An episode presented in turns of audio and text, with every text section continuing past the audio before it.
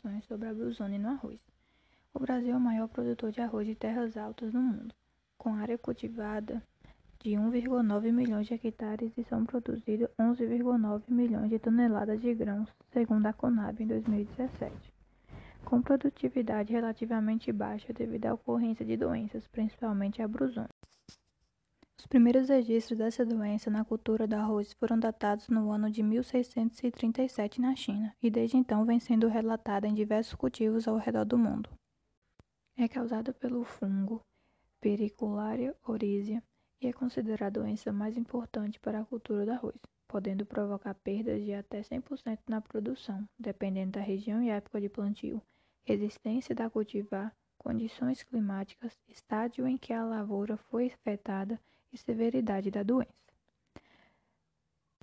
No Brasil, alguns dados revelam perda no peso de grãos de 8 a 14% e de 19 a 55% de espiguetas vazias em experimentos em campo. Essa doença ocorre em todo o território brasileiro, causando prejuízos variáveis, mas as maiores perdas se encontram na região do centro-oeste brasileiro, onde as condições ambientais favorecem a ocorrência da doença. Essa doença se manifesta em toda a parte aérea da planta, ocorrendo desde a fase inicial do desenvolvimento até a produção de grãos, sendo as fases vegetativas entre 20 a 40 dias após o plantio e na fase reprodutiva, logo após a emissão do cacho até o enchimento dos grãos, as fases mais sensíveis à doença. Os sintomas podem ser observados nas folhas, como panículas e grãos. Nas folhas ocorre a formação de pequenas lesões necróticas de cor marrom que se desenvolvem tornando-se elípticas de centro acinzentado ou esbranquiçado, podendo variar de tamanho, forma e cor dependendo das condições climáticas e susceptibilidade da cultivar. Na parte, nas bainhas das folhas, na parte da língula da folha bandeira, surgem lesões circundantes que podem ocasionar a queda da folha. Já nos entrenós, os sintomas se caracterizam por manchas elípticas escuras com centro cinza e bordas marrom avermelhada. Os nós se tornam escuros, o que impede a circulação de seiva, provocando acamamento das plantas ou ainda a quebra do colmo. Nas panículas, o fungo ataca o nó basal, sendo chamada de brusone de pescoço. Ataca também a raque e as ramificações. Quando a infecção ocorre logo após a emissão da panícula, não há formação de grãos, e quando ataca tardiamente, há enchimento parcial dos grãos. Mas vocês podem estar se perguntando como essa doença tão importante e problemática se desenvolve. Bom, como inúmeras outras doenças causadas por fungo, os esporos são disseminados pelo vento ou podem estar presentes em sementes infectadas de restos de culturas. Os conídeos são periformes, com base arredondada e ápices mais estreitos com dois septos por esporo. Germinam a partir da célula apical ou basal. As colônias são muito variadas, tanto a, quanto a densidade quanto a cor do micélio, podendo-se encontrar colônias ralas e cotonosas, até colônias esbranquiçadas a cinzentas escuros. Os micélios da doença podem sobreviver até seis anos em restos de culturas, além de ter mais de 50 espécies hospedeiras, tanto espécies cultivadas e plantas daninhas. Alguns fatores influenciam o desenvolvimento do fungo. Temperaturas em torno de 20 a 28 graus são ótimas para a esporulação, podendo ocorrer esporulação desde 10 graus a 35 graus. A liberação dos esporos não é influenciada pela temperatura, mas ocorre normalmente entre 15 a 35 graus. Temperaturas entre 25 a 28 graus favorecem a germinação dos esporos. A germinação só ocorre se tiver água livre nas folhas, oriundo do orvalho ou da chuva. O desenvolvimento dos conídeos é acelerado quando a umidade do ar é superior a 93%. A luz pode influenciar os micélios e esporos do fungo. O crescimento do micélio, germinação do conídeo e alongamento do tubo germinativo são inibidos pela luz, mas a alteração da luz também pode ajudar a produzir esses esporos. Eles são liberados logo quando escurece, atingindo o máximo em poucas horas e cessando ao alvorecer.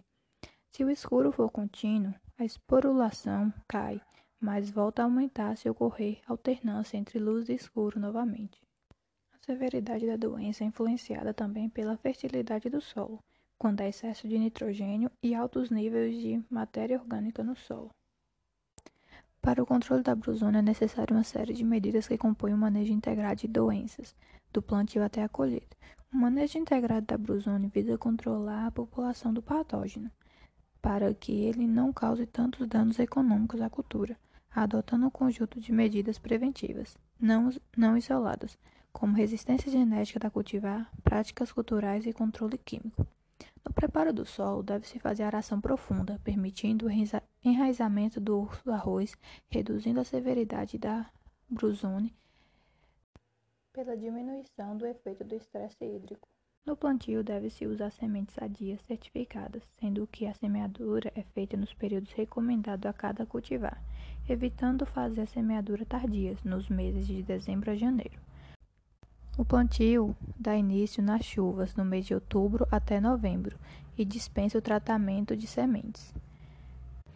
O maior espaçamento entre linhas e menor densidade de semeadura são aconselháveis, sendo que não pode exceder 80 sementes por metro linear. A adubação nitrogenada em cobertura deve ser evitada entre os 30 a 50 dias após a germinação, já que doses excessivas de N favorecem a doença. Recomenda-se fazer adubação com N na fase de primórdio floral. Não se deve fazer a drenagem da área no sistema irrigado, já que esse procedimento aumenta a predisposição à doença. O controle químico é feito através de tratamento das sementes e por pulverizações. O tratamento de sementes é feito com fungicidas sistêmicos para proteger efetivamente a fase vegetativa contra infecção primária. Deve-se usar os fungicidas registrados pelo MAPA que inclui carboxin e tiran, com doses de 200 a 300 ml de ingrediente ativo para 100 kg de semente. E também o piroquilon, com doses de 400 gramas de ingrediente ativo a 100 kg de sementes. Em relação às pulverizações, não se recomenda aplicações na fase vegetativa de 30 a 55 dias após semeadura, as folhas vão adquirindo resistência após esses dias. Deve-se fazer a proteção das panículas, já que é essa fase que a doença mais causa dano. Faz pulverizações na fase final do emborrachamento, que é no R2, e duas semanas depois do pleno florescimento, no R4.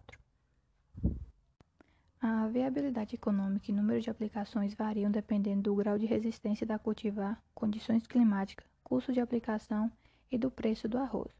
Usa-se fungicidas triciclazone em doses de 250 gramas por hectare e tebuconazole com 875 miligramas por hectare. O uso de cultivares é uma medida econômica de fácil adoção para o controle de doenças. Devido à alta variabilidade genética do fungo, as cultivares vão perdendo a resistência algumas safras após o lançamento, sendo necessária a rotação de cultivares a cada dois anos. Outro fator que é influenciado na resistência das cultivares é o ambiente e local de cultivo. Há algumas cultivares tolerantes à brusone lançadas, como a BRS A701 para arroz irrigado, a BRS 358 para grãos especiais e a BRS A501 para arroz em terras altas. Colheita deve-se incorporar a palhada ou amassá-la para acelerar o processo de decomposição e reduzir a sobrevivência do patógeno. Durante a entre-safra, faz a eliminação de plantas de arroz voluntário. Podemos concluir que a brusone é a doença mais importante do arroz, causando danos irreparáveis na lavoura ou perdas totais. Conhecendo seus sintomas, seu ciclo e como reage na planta, é possível fazer um controle mais efetivo contra sua incidência.